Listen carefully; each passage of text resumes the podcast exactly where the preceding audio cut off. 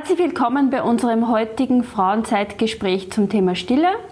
Ich bin Roswitha Fitzinger, bin Redakteurin im Wochenendmagazin der Oberösterreichischen Nachrichten.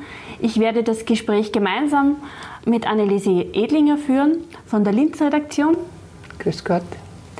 Wir haben vier interessante Frauen eingeladen, mit denen wir uns äh, jetzt unterhalten wollen. Thema Stille. Äh, da haben wir uns gedacht, das ist natürlich, da hat sicher auch eine Psychotherapeutin etwas dazu zu sagen und deshalb diese Fragen an Sie. Ich beginne gleich einmal. Frau Wimberger, braucht der Mensch eine Zeit der Stille oder kann er auch ohne auskommen?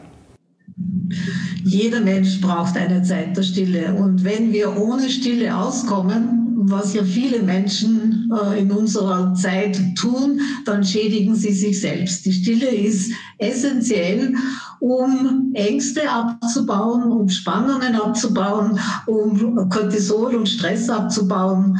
Ähm, ja, nur das Problem ist halt, dass viele Menschen das nicht aushalten. Warum halten Menschen, manche Menschen Stille schlecht aus? Das Thema ist, ist, ist dieses. Wenn also äußerlich Stille wird, wird es innerlich laut. Das heißt, es tauchen dann all die Gefühle und Gedanken auf, die wir in unserem normalen Leben nicht zulassen.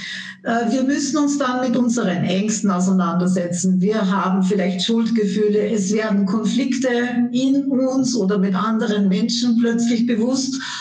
Und das stresst dann viele Menschen und sie wollen sich dann damit nicht auseinandersetzen oder sie können sich auch nicht damit auseinandersetzen. Dabei wäre es so, wenn, also es geht ja immer um Selbstbegegnung. Das heißt, wenn ich es aushalte, mir selbst zu begegnen, auch dort, wo es mir nicht so gut gefällt, dann steigert es mein Selbstwertgefühl. Und dieses Selbstwertgefühl hilft dann aber auch wieder Ängste und Panikattacken, die ja gerade jetzt in unserer Corona-Zeit zu steigen, ähm, denen entgegenzuhalten und äh, diese Ängste ein Stückchen auch abzubauen.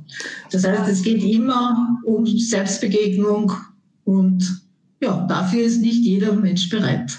Das passt schon zur nächsten Frage. Ich hätte, wollte Sie nur fragen, was sagt es über Menschen aus, wenn sie keine Stille aushalten? Das heißt, sie haben Angst vor der Selbstbegegnung und halten diese ja. nicht aus. Aber, Aber kann ich dem überhaupt, kann, kann ich dem überhaupt entkommen, entkommen dieser Selbstbegegnung? Ja, ganz leicht ganz leicht.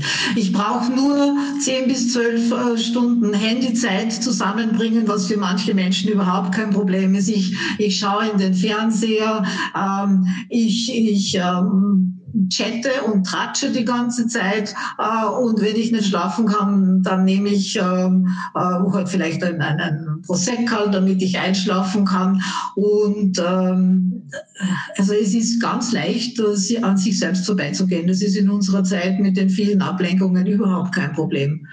Und, äh, und es ist eben für viele Menschen und die können da gar nichts dafür, weil einfach unsere Gesellschaft so einen Leistungs- und Optimierungsanspruch hat und so einen Perfektionswahn äh, den Menschen aufoktroyiert. Ähm, dass man das oft dann gar nicht äh, jetzt irgendwie negativ bewerten darf, dass Menschen dann sich damit nicht auseinandersetzen wollen oder können. Also das ist jetzt nicht negativ gemeint.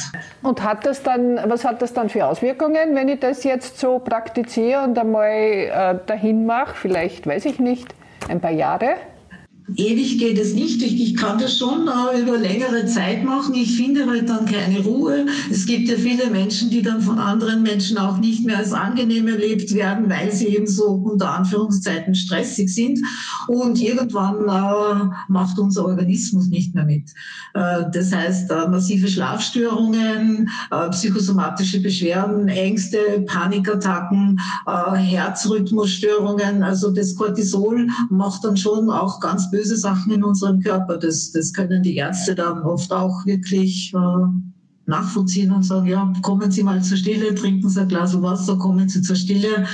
Äh, ja, wenn die Menschen dann so weit sind und wirklich durch, diese, durch dieses Verhalten krank geworden sind, das klingt jetzt, jetzt irgendwie nicht so beruhigend, das sind einfach einmal Fakten, die halt nicht so schön sind, was Sie uns erzählen, mhm. aber damit wir das Ganze in eine vielleicht etwas leichter zu nehmende Form bringen, äh, können Sie irgendwie weiß nicht, an, an, an eine, einen Tipp geben oder eine Krücke, wie ich das doch schaffe? Äh, ich nehme an, das wird ja auch jemand lesen, dem es so geht, dass ich es doch schaffe, ein bisschen zu mir selber, zur Ruhe und zur Stille. Ja, wir haben jetzt von den Fällen gesprochen, die das nicht können. Genau. Und das ist ja, das ja nur ein kleiner, das ist ja nur ein, ein, kleiner Teil der Bevölkerung. Die meisten Menschen haben natürlich dann immer wieder auch äh, im Gespräch mit Freunden, ähm, in Auseinandersetzung mit guten Büchern, äh, dann doch auch immer wieder auch den, den, äh, die, die Möglichkeit, äh, also zur Stille zu kommen. Denn man kann ja auch zur Stille kommen, wenn man mit jemandem ein tiefes Gespräch führt, dann ist das so das Gleiche, wie wenn ich so zur Stille komme. Wert hat die Stille für die psychische? Gesundheit, wie würden Sie das einordnen? Einen ganz, ganz, ganz hohen Stellenwert. Also ähm, wenn Menschen kommen mit, mit, mit massiven Problemen und vor allem mit Ängsten, dann ist so der, das Erste, was ich Ihnen immer empfehle, dass Sie lernen, einfach auf der Couch zu sitzen, nichts zu tun und wie man so sagt, umgangssprachlich einfach nur blöd zu schauen. Und das ist das größte Heilmittel, das man sich vorstellen kann. Sich selbst einfach diese Pause zu gönnen, nichts tun zu müssen, ist ganz bestimmt das, was Menschen am besten hilft. Und dann ist es ja oft so, wenn ich mich hinsetze und bewusst nichts tue, dass dann im Kopf ganz viel los ist. Dass die Radl zu laufen beginnen und dass das ganz schwer zu stoppen ist. Soll man das stoppen oder kann man das stoppen?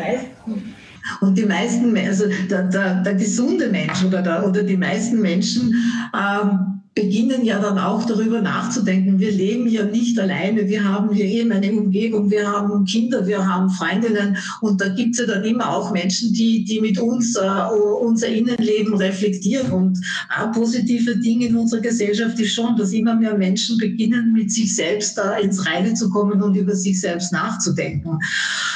Und äh, Gott sei Dank ist es so. Und es gehen auch sehr viele Menschen zur Psychotherapie. Also das ist ja auch eine Form, wenn man, mit, wenn man sich mit sich nicht mehr wohlfühlt oder wenn man eben schon krank geworden ist, dann muss man sagen, dass heute viele Ärzte oder eigentlich fast alle Ärzte auch Psychotherapie als Mittel der Wahl ähm, empfehlen und Menschen mit Angst- und Panikstörungen ganz klar sagen, suchen Sie doch einmal einen Psychotherapeuten, eine Psychotherapeutin auf. Frau Wimberger, äh, darf ich Sie fragen, äh, wie kommen denn Sie zur Ruhe? Wann ist es denn bei Ihnen ganz still und wie oft? Machen Sie das ganz bewusst? Ja, das mache ich ganz bewusst. Also ich, ich fahre immer wieder auch auf Schweigeseminare, also drei, Ta drei Tage Zen mit, mit Schweigen rund um die Uhr.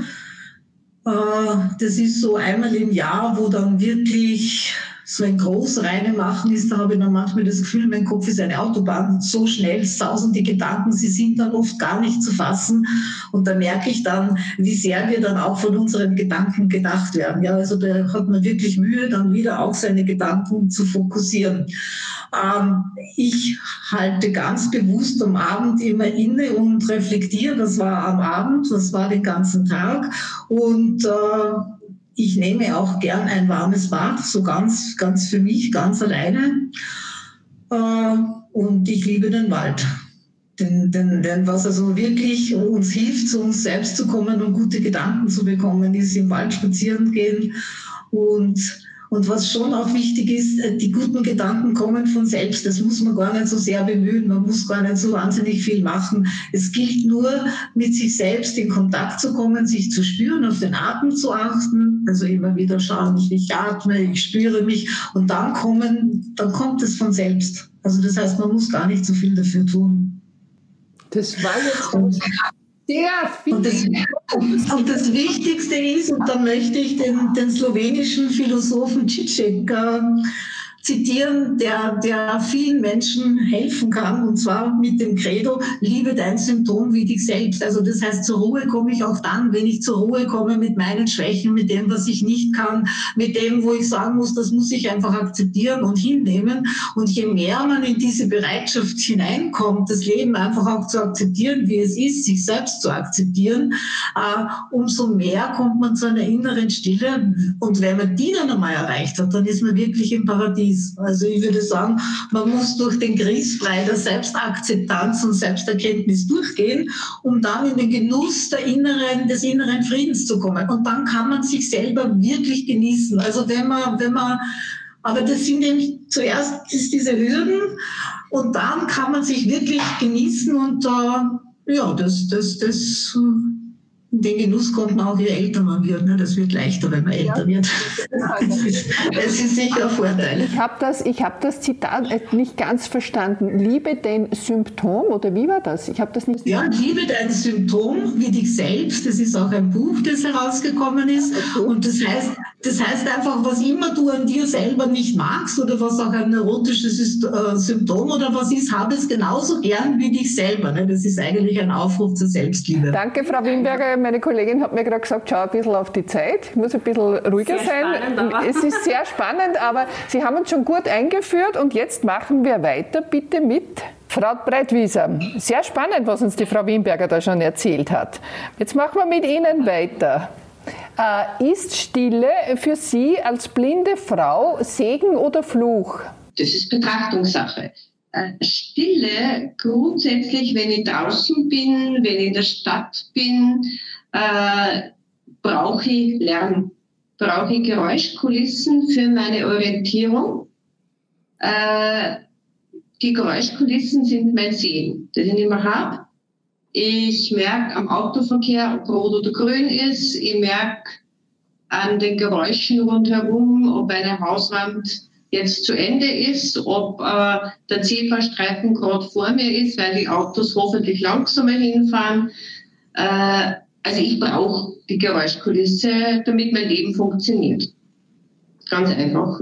Weil Geräusche geben mir so viel Information. Das sind Informationen, die Sehende mit den Augen wahrnehmen. Ich mag aber auch in geschützten Räumen oder in geschützten Dingen, wo ich mich wohl, wo ich mich geschützt fühle, wenn ich zum Beispiel noch am stressigen Tag am Abend dann noch mit meinem Hund die Runde gehe und äh, gehe in der Stadt am, am Zwinger in Wels, sag ich jetzt einmal, ich bin eine Welserin, äh, das ist fast in der Stadt und das ist nur so ein kleine, kleiner Park, da hört man das Wasser, da hört man die Enten da darf mein Hund im Freilauf sein, da gehe ich mit Stock. Und wenn ich dann auf einem Banker sitze, äh, dann höre ich mit das Wasser, die Umgebungsgeräusche, das Glöckel von meinem Hund, damit ich weiß, wo er ist. Äh, dann kann ich diese Stille auch genießen. Wenn ich, ich kann auch Stille oder Ruhe, es ist ein bisschen anders bei uns Blinden, ich kann jetzt nur von mir sprechen, äh, wenn ich liebe es, im Sommer in der Stadt in einem Café zu sitzen und die Geräusche der Menschen rundherum wahrzunehmen. Da komme ich aber auch total zu meiner Stille, weil äh, das ist Leben rundherum und ich sitze da sicher auf meinem Sessel, habe vor mir meine Kaffeetasse und äh, genieße die Bilder im Kopf, die andere Menschen, die ich durch Geräusche bekomme. Mhm. Wenn ich Yoga mache, äh, und dann gibt es eben so diese Schlussmeditation oder Entspannung, äh, wo man wirklich nur auf seiner Matte liegt, sich auf sein Atmen konzentriert. Äh, das ist total krafttankend. Aber grundsätzlich bin ich ein Mensch, ich mag es, wenn es huselt und menschelt rundum und äh, ich mag Geräusche. Geräusche geben mir einfach sehr, sehr viele Bilder. Es gibt natürlich unangenehme Geräusche, klar. Wenn jetzt äh, im Verkehr äh, irgendwer mit den äh, so bremst, dass die Reifen quietschen, äh, das tut förmlich körperlich weh, weil man sich denkt, oh, oh, oh, oh bremst der das jetzt eh ab, ja, oder? Oder auch nicht, geht es jetzt aus oder auch nicht. Äh, man lernt Geräusche einzuordnen. Das blinde Mensch ist man halt natürlich wesentlich mehr unter Strom. Wenn ich aufstehe morgens, äh, beginnt äh, meine volle Konzentration, damit mein Leben funktioniert, damit ich meine Kaffeemaschine bedient, damit ich das und das, was halt so die normalen Dinge des Alltags sind, die jeder Mensch kennt. Mhm. Aber da bin ich abhängig davon, dass meine Kaffeemaschine macht, piep, piep, Mhm. Okay, mhm. ich kann einschalten. Okay, okay. Das Leben, das Leben eines äh, blinden Menschen äh, funktioniert mit Informationen, die in Geräusche umgewandelt werden, die ihr Sehenden vielleicht seht. Mhm. Äh, wenn, wenn, Sie jetzt, wenn Sie dann wo draußen sind und es ist ruhig, macht Ihnen Stille Angst, beunruhigt Sie das, wenn auf einmal Geräusche fehlen? Der erste, ich kann jetzt nur sagen, was mir ganz extrem aufgefallen ist, war der erste Lockdown. Äh, da war es wirklich in der Stadt sehr, sehr still. Wenn ich mit meinem Hund gegangen bin und dann eben zur Kreuzung gekommen bin, es gibt sehr viele Kreuzungen, die jetzt nicht mit Klackvorrichtung sind, sondern die einfach, wo ich nur nach dem Fließverkehr gehe. Und da war es teilweise so still an den Kreuzungen, dass ich keine Autos vernommen habe. Dann steht man da und denkt sich, ist jetzt grün, ist nicht grün irgendein Auto muss fahren. Wenn kein Auto fährt, habe ich keine Ahnung, in welche Richtung und ob ich die Straße überqueren kann. Äh, da ist es dann, ich liebe auch Stöckelschuhe von Damen. Klack, klack, klack, höre genau. Das heißt, Sie wissen, ob eine Dame oder ein Herr vorbeimarschiert. Sie können das ja, unterscheiden. Ja, es kommt drauf an, sind Aber ja, natürlich, äh, dann kann Stille enterisch werden, bedrohlich werden, dann kann Stille Angst auslösen, weil, äh, weil es sehr schwierig wird mit der Orientierung. Äh, was glauben Sie, Frau Breitwieser, braucht ähm, ein blinder Mensch weniger Stille und Ruhe als ein Sehender? Braucht er den Austausch mehr? Aha, das kann man, ich glaube nicht, ich glaube, man kann ja nicht, ich kann nur für mich so sprechen, ja. Äh, aber für mich ist es kolossal wichtig, dass meine Umgebung ähm, darauf äh, eben mit Akustik mit mir verkehrt. Diese Dinge, wo man so äh, mal, ich war ja sehend und wo man einfach mal, ah, da drüben, da drüben ist gar nichts. Ja? Äh, ich brauche, dass jemand spricht. Wenn ich an der Ampel stehe und, und irgendwer sagt einfach nur, es ist grün, äh, dann ist es wunderbar. Mhm. Dann kann ich entspannen. Mhm. Äh, ich brauche aber schon auch ganz dringend meine Zeiten der Stille. Natürlich. Weil ich mein System runterfallen muss. Mhm. Weil es einfach dann so, das, mein Computer spricht, mein Handy spricht, alles spricht, alles quasselt. Ständig. So geht es halt auch nur. Mhm. Äh, aber dann äh, war wirklich so das runter und da muss ich aber die Sicherheit haben, dass dort, wo ich mich jetzt aufhalte, äh, ich bin geschützt, es passiert nichts und ich kann äh, abschalten, weil da jetzt gar nichts passieren kann. Ja? Ich kann nicht irgendwo runterfallen, ich kann nicht, es passiert nichts. Ja? Mhm. Also es dauert vielleicht bei uns blinden Menschen, die wir halt auf Geräusche natürlich angewiesen sind, äh, uns nerven, unter Anführungszeichen Geräusche vielleicht manchmal mehr, weil sie uns zu schrill sind oder was. Aber wir brauchen natürlich auch im geschützten Bereich, also das ist, kann ich nur von mir sagen, dann auch die Zeit der Stille, um das System wieder mal runterzufahren. Frau Breitwieser, darf ich Sie fragen, wie verschaffen Sie sich Momente der Stille? Hm. Naja, das ist eben so, wenn äh, nicht bewusst, aber, aber immer wieder. Also wenn ich, wenn ich jetzt eben sage, okay, ich gehe zum Einkaufen in meine Stadt, äh, dann eben vorher der Spaziergang mit meinem Hund, mit meinem Blindenführhund und wo ich dann eben wirklich mich auf eine Bank ansetze und genau weiß, ah ja, das schaffe ich mit Stock ganz gut und ich setze wieder hin und horche nur dem Wasser zu. Oder eben ich mache Yoga und äh, wenn ich dann, da bin ich auf meiner Matte, da ist das alles gut. Ich höre mir eben akustisch das Yoga natürlich an äh, und mache meine Übungen und dann lege ich mich einfach nur hin und höre meinem Atem zu das ist, jeder, glaube ich, muss für sich herausfinden, äh, wo er seine Stille findet und wo sie ihm gut tut. Und ich glaube aber schon, dass es wirklich äh, ganz, ganz wichtig ist, sich diese Momente, diese Zeit der Stille zu gönnen. Danke. Es war sehr viel und sehr interessant, was Sie uns erzählt haben. Danke, Frau Breitwieser. Ja, Frau Limberger, Sie sind dreifache Mutter und Kindergartenpädagogin. Wie groß ist Ihr Bedürfnis nach Stille momentan und generell? Also in meinem Leben ist wirklich tatsächlich öfter ganz schön laut und turbulent. Also auch im Beruf natürlich mit einer Kindergruppe, aber auch privat bei drei Kindern, die zwischen 15 und 7 sind, also auch vom Teenager bis zu einer Volksschülerin. Und mein persönliches Bedürfnis nach Stille ist ein recht ein großes. Also ich selber bin äh, immer wieder auf der Suche nach der Stille und habe mir auch schon im Laufe der Zeit, nachdem ich ja schon 15 Jahre Mama sein darf, äh, meine eigenen geheimen Tricks gesucht, wie ich zu der Stille finde und Tatsächlich habe ich jetzt gelernt, dass da einen Ort gibt, ganz, ganz drin in mir. Da stelle ich mir immer vor, so hinter meinem Herzen ist der stillste Ort, den ich je besuchen kann. Und da ziehe ich mich dann manchmal zurück, sitze mir einfach aufs Bett in unserer Wohnung und äh, suche die Stille in mir und kann dann richtig gut äh, ruhig werden, runterkommen.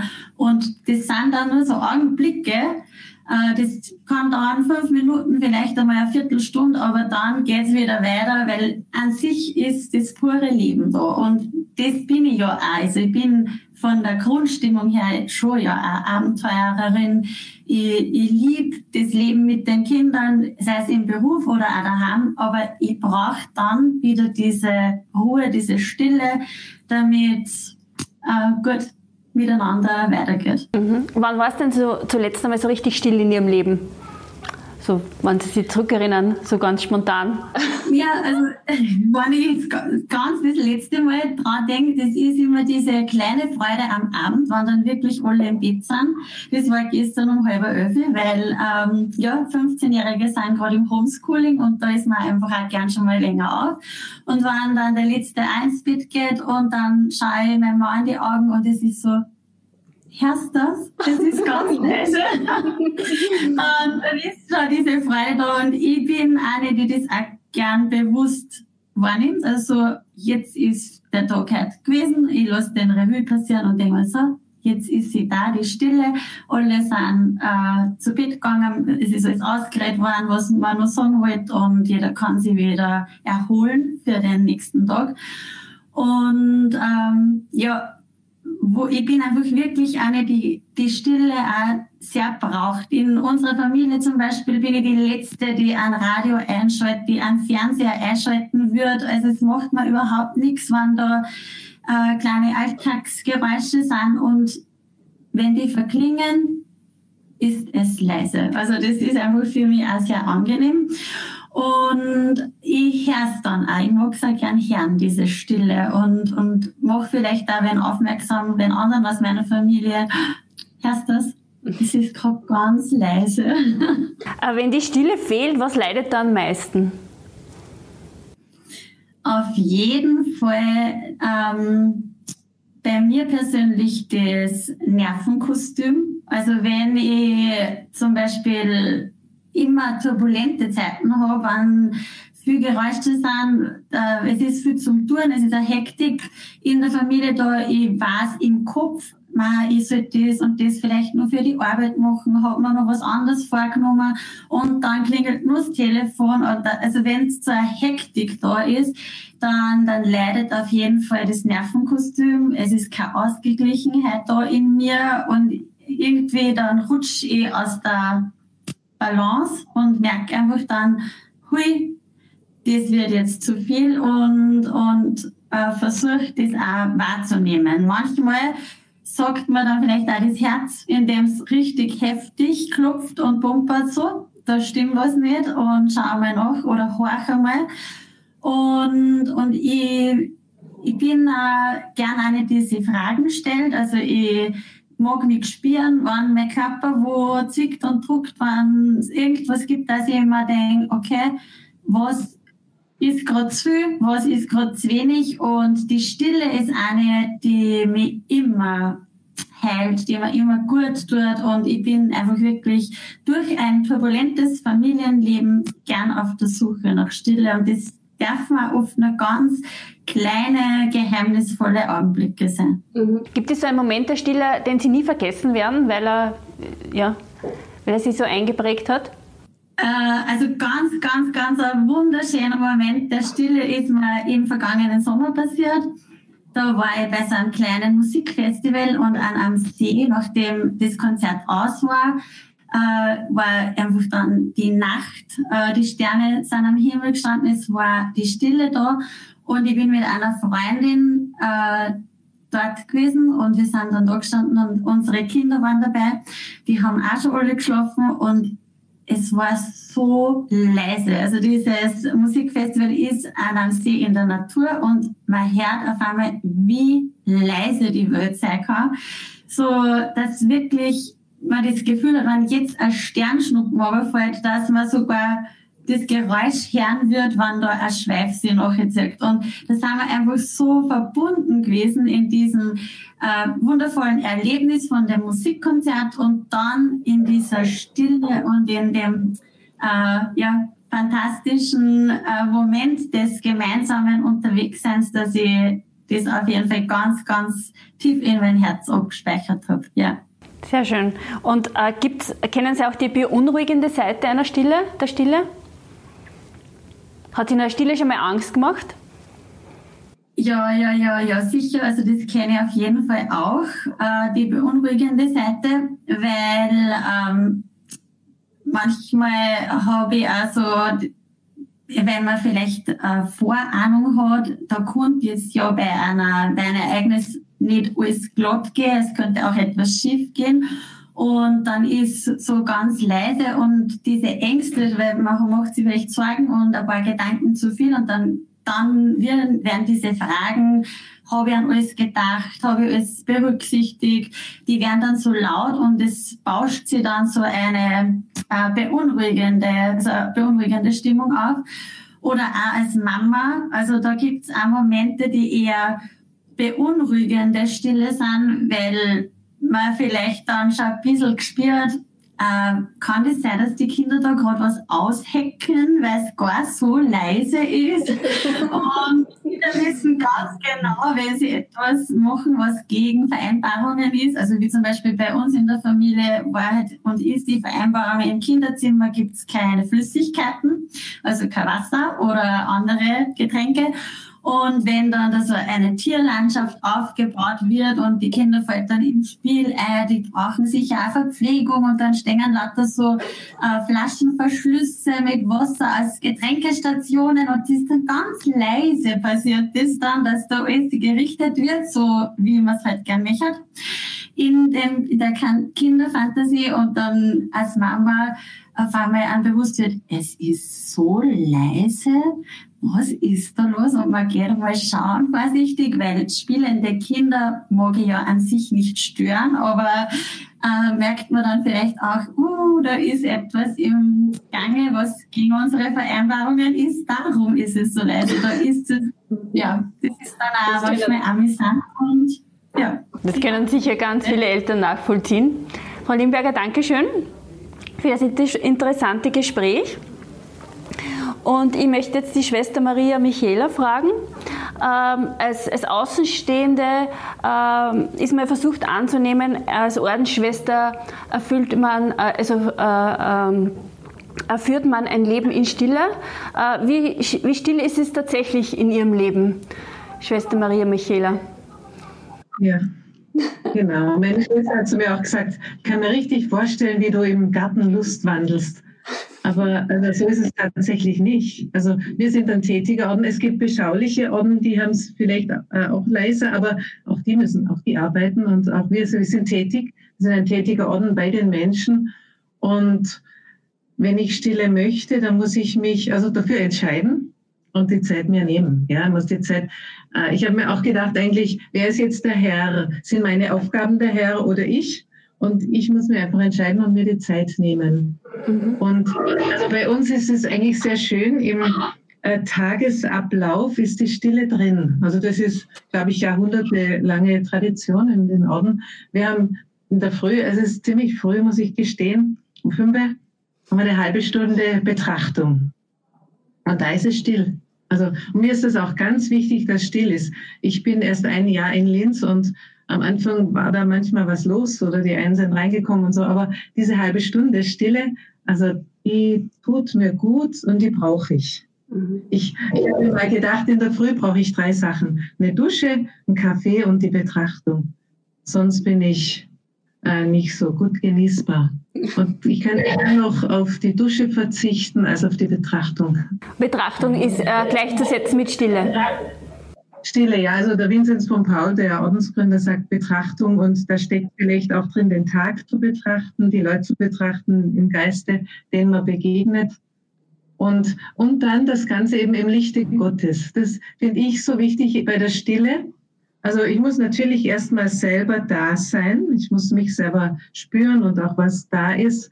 Aber für mich ist ganz wichtig, dass ich dann sage, Jesus, komm du mit deinem Licht zu mir oder so und dass er da ist. Weil wenn ich mich selbst betrachte oder Nabelschau be betreibe, da komme ich nicht immer ganz weiter. Was bewirkt Stille bei Ihnen?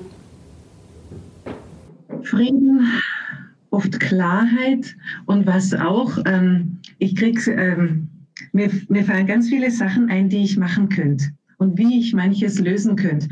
Und also bei der Betrachtung in der Früh, da schreibe ich eher nicht, aber wenn wir Rosenkranz beten zum Beispiel, das ist so am, Abend, da, da, fällt mir immer so viel ein, das muss mir alles aufschreiben, weil sonst vergesse ich es wieder.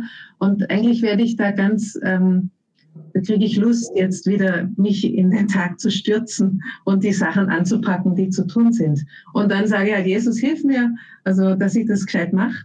Und ja, und da das also bereitet mich für den Tag vor. Das heißt, wir haben ja dann am, in der Mittagszeit ist wieder eine Stille, ist eine kurze Stille und Gebet und am Abend, das sind immer die geprägten Zeiten des Tages, wo die Stille sein sollte. Aber es ist nicht so, dass man die immer ganz leicht findet und kriegt, sondern man muss sich einsetzen, dass man still sein kann.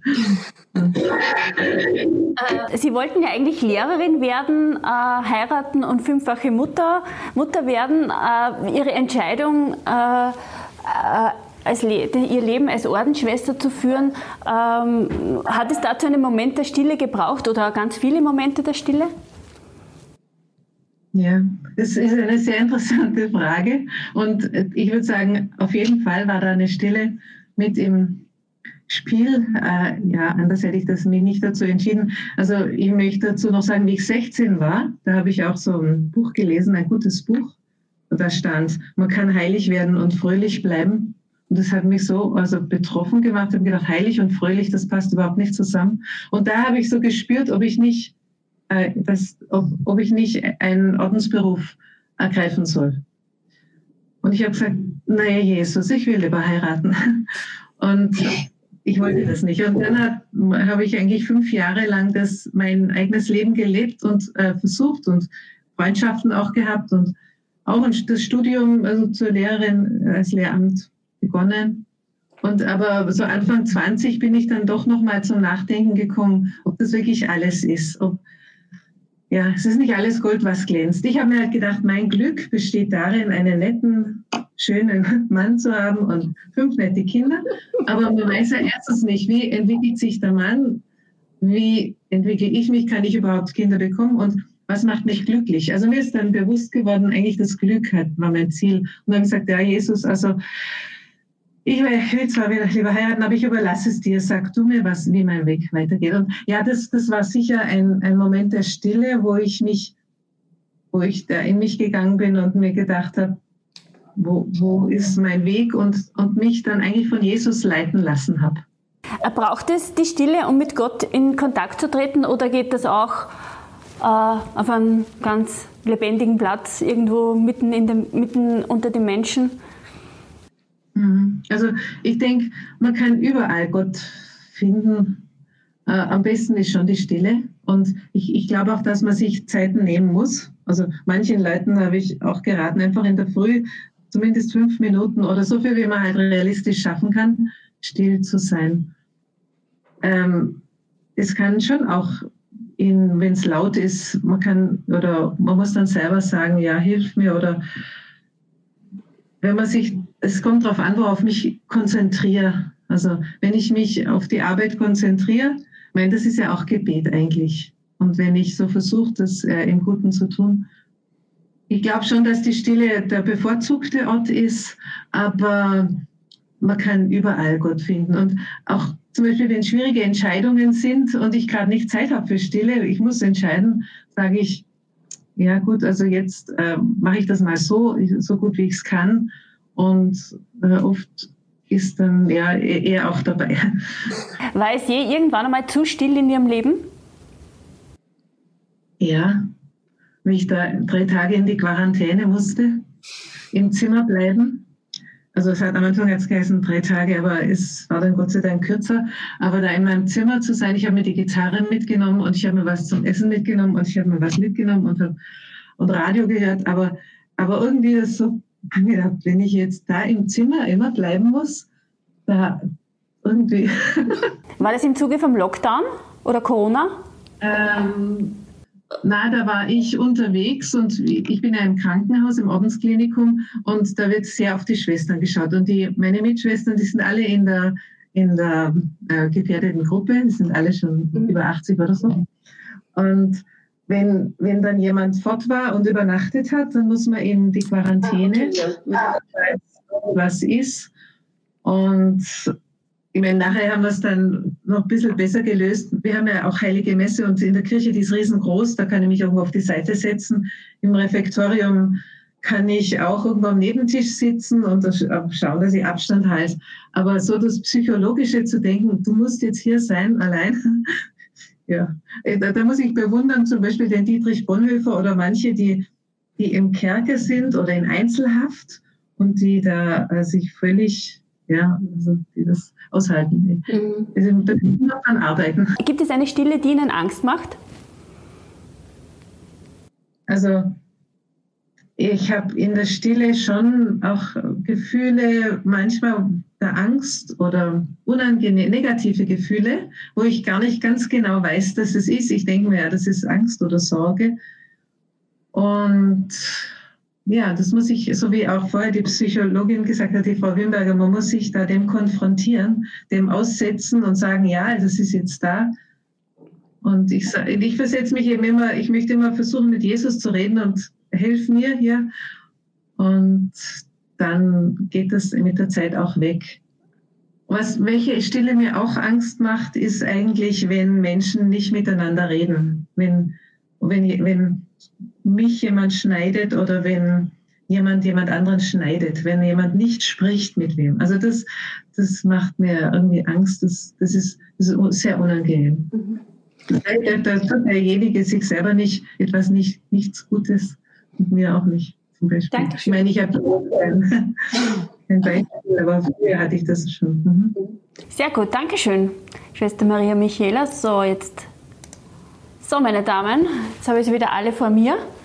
Dankeschön für, das, für, die, für die ganz interessanten äh, Gespräche. Ich hoffe, Sie haben auch ein bisschen was mitnehmen können. Es war auch, äh, wenn es nicht so ein, ein, ein herkömmliches Gespräch war, sondern sondern ein bisschen ungewöhnlich. Es war auch für uns das erste Mal, dass wir sowas in dieser Art gemacht haben, war eine interessante Erfahrung, auch in dieser Hinsicht. Ja, wie gesagt, äh, herzlichen Dank nochmal und äh, wünsche noch einen schönen Abend und am Samstag in den oberösterreichischen Nachrichten werden, äh, ja, werden Sie sich lesen und hoffentlich wiederfinden. Ja, eine, eine schöne äh, Adventszeit wünsche ich Ihnen noch und schöne Weihnachten. Ja. Dankeschön auch von mir. Alles Gute und alles Liebe. Eine stille Zeit wünsche ich uns allen, dass wir ein paar schöne, ruhige Tage feiern können in dieser herausfordernden Zeit. Und danke, dass Sie mitgemacht haben. Und es hat sich wieder einmal bewährt. Es gibt viele gescheite Frauen in diesem Oberösterreich und die sollen zu Wort kommen. Dankeschön. Und gesund bleiben. Dankeschön. Dankeschön. Gute Zeit. Danke Ihnen auch. Wiederschauen. Baba. Danke, Wiederschauen. Danke. Ich bedanke mich auch bei Ihnen für Ihr Interesse und fürs Zusehen und wünsche Ihnen eine stille Zeit.